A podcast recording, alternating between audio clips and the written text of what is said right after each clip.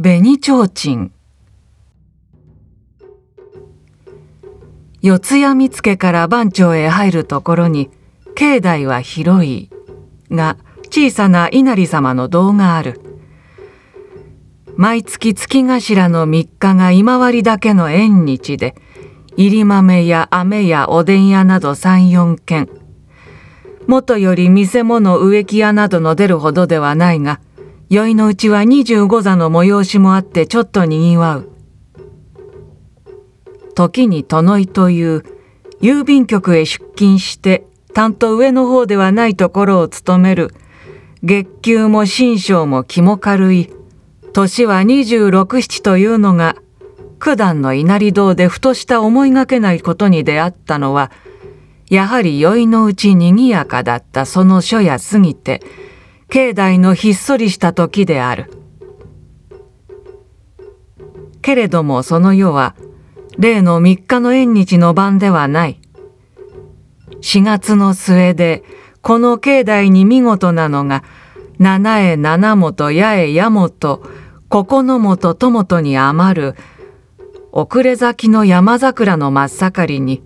つい近所のある工場の職工立ちが思い立ちで旗提灯に景気をつけて神楽堂で茶番の興行をした当夜。殿井は四谷の通りへ用足しの雪がけに咲き揃った桜のもとにふらふらと押しかけた群衆の上にとばっさり裂けた蛇の目のからかさ顔も胸もベタベタと真っ白に塗った黒羽舞台に取材を落としてぎっくりと百日がつらの首を振る。とわざとか粗相か傘ばかりのけぞった形が見えた。尻餅ついた与一兵衛の袖の下に小田原提灯がメラメラと青みを持ってパッと燃えたのをちょうど見た。人、どよめきでわっという。その光景をおかしく寂しく物懐かしくも眺めて立ち止まったが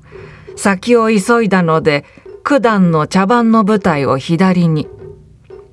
その夜はどんよりと曇った空の星一つない雲の中までレンガでずっしりと仕切りをつけた。何がし女学校の高塀を右に。人通りは早くも途絶えた裏町から見上げるばかりの日の見櫓の暗い下を紅に萌え木に伝統の火花の散る四谷見附へ出たのであった。血と手間が取れて築地に行く電車の日の真っ青なのと一緒になったので寄ってみよう帰りにはと心がけた。その茶番の催しは塔に住んで境内の入り口から闇ながら咲き揃った八重桜の花の影にほのかに白い広々とした境内の空地を覗くと王百のかつらめく神楽堂の屋根が久し下がりで黒々とした柱の形が雪に見た貞九郎の面影をとどめてぬっくと立つのみ燃えた提灯の煙かと見る夜の霞の名残も見えぬ。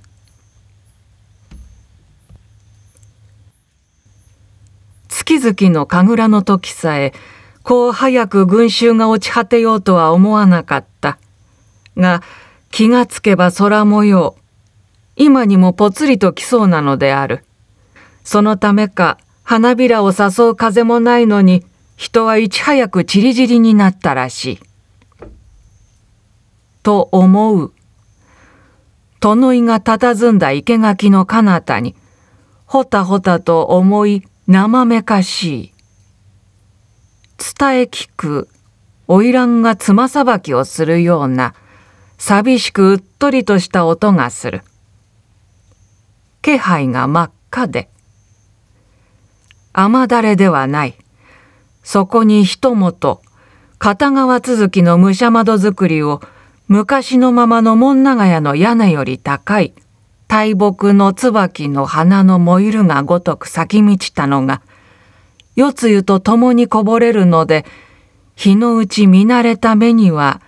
パラリと溝石の上へ砕ける色さえ幻ながら描かれた。稲荷の御堂は道端に近く、九段の生垣を一重隔てて、それなる椿の木の陰に、木の芽の重なった暗さをすいて、そしてまだかすかながら日が灯れる。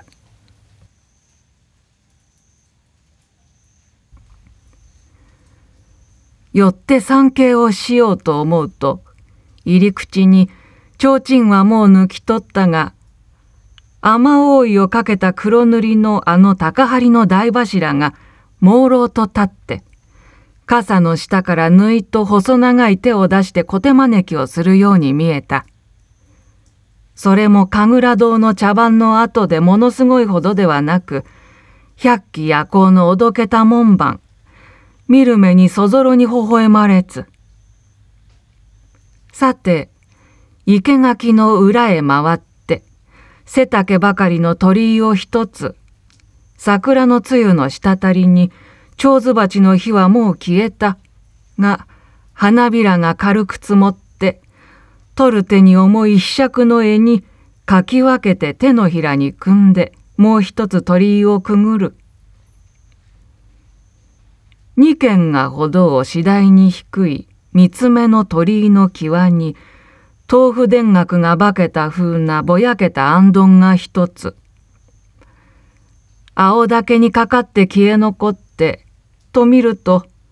ふっくり丸々っちい紅刺した頭を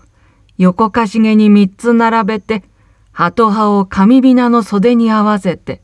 ハスッカイにコチコチくすぐったそうに肩を揃えて、泳ぐ形で薄明かりにふわりと浮いてひらひらと飛びもしそうなほおずきの絵を紅彩色。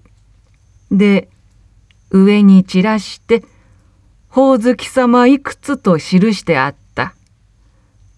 ははお月様いくつだなと、苦もその心も優しくあどけなく罪のない可愛らしさがなんとなく花の明かりを添えてほんのりと殿井の瞳に映った十七ばかり島田盛りの色の白い美しい娘で殿井の女房と見知り越し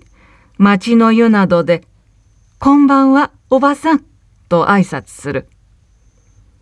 女房は今年二十四号